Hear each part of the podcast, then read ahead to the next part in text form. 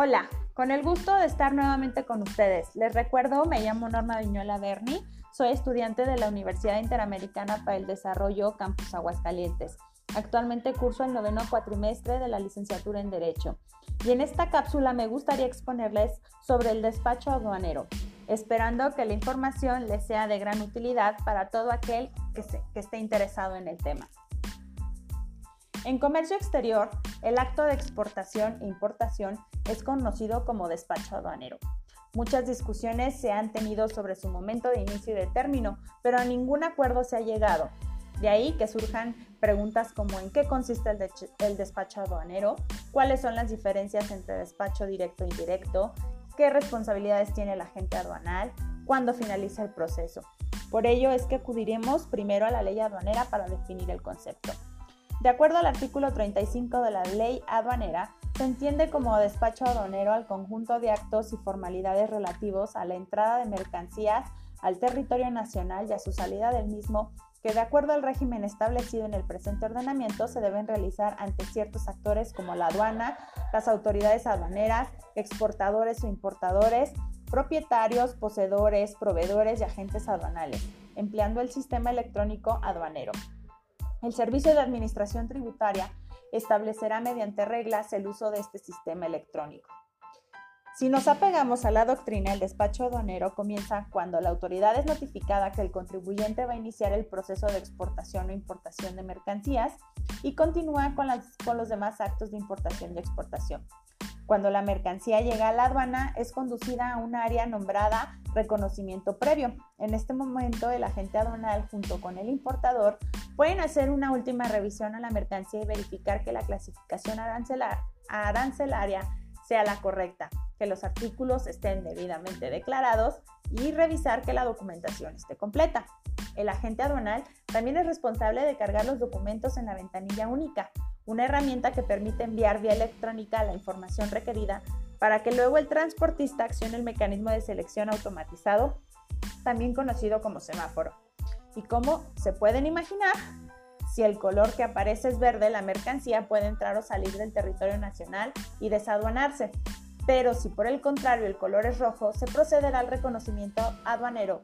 Se abrirán los contenedores se harán las pruebas correspondientes y la autoridad revisará que las mercancías declaradas sean acordes a las que se encuentran en los contenedores. Este proceso hay que aclararlo. No es aleatorio o se hace al azar. El mecanismo está automatizado de tal manera que las mercancías que se revisan son aquellas sensibles o cuyas características no son visibles o de fácil reconocimiento. En nuestro país, por ejemplo, el textil es considerado una mercancía muy sensible, entonces se toma una prueba del producto y se manda a analizar a un laboratorio especializado.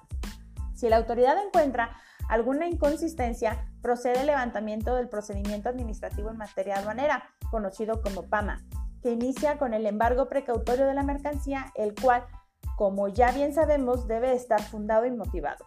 En el artículo 151 de la ley aduanera eh, se encuentran previstos los porqués del embargo de mercancía y al ser una norma compleja, la autoridad debe definir en qué fracción de las siete que componen este artículo está incurriendo el contribuyente.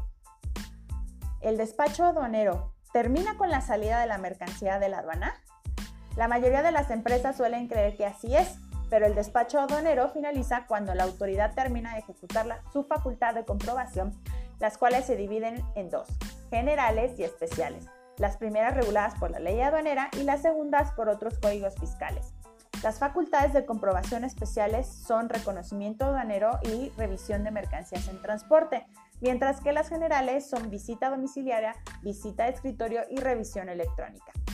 En el artículo 67 del Código Fiscal Federal establece que el contribuyente está obligado a guardar los documentos por un tiempo determinado, los cuales se extingue en el plazo de cinco años contados y es ahí cuando precisamente termina el proceso.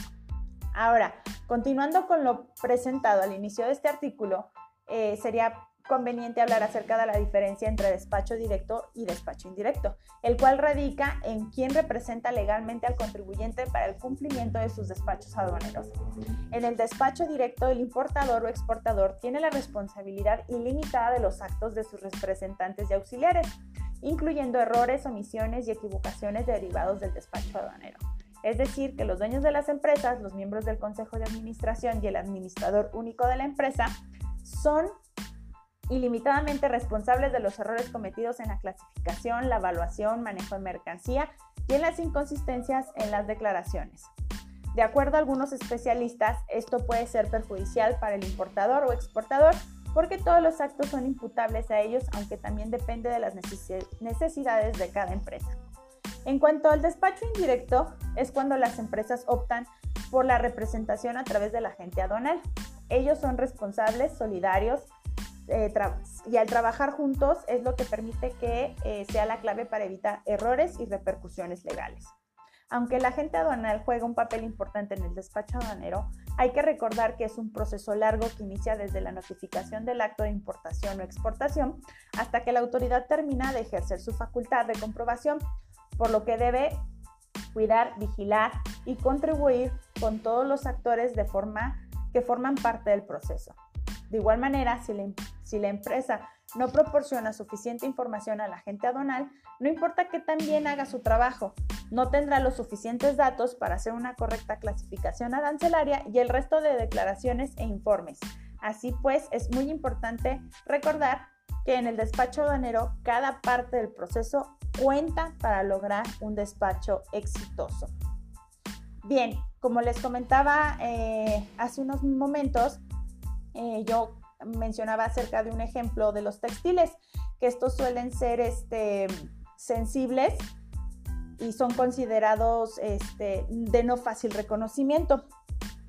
Por lo mismo es que em, es importante tener presente eh, los requisitos o lo que se necesita para poder lograr una, buena eh, eh, poder concretar una buena importación de textiles.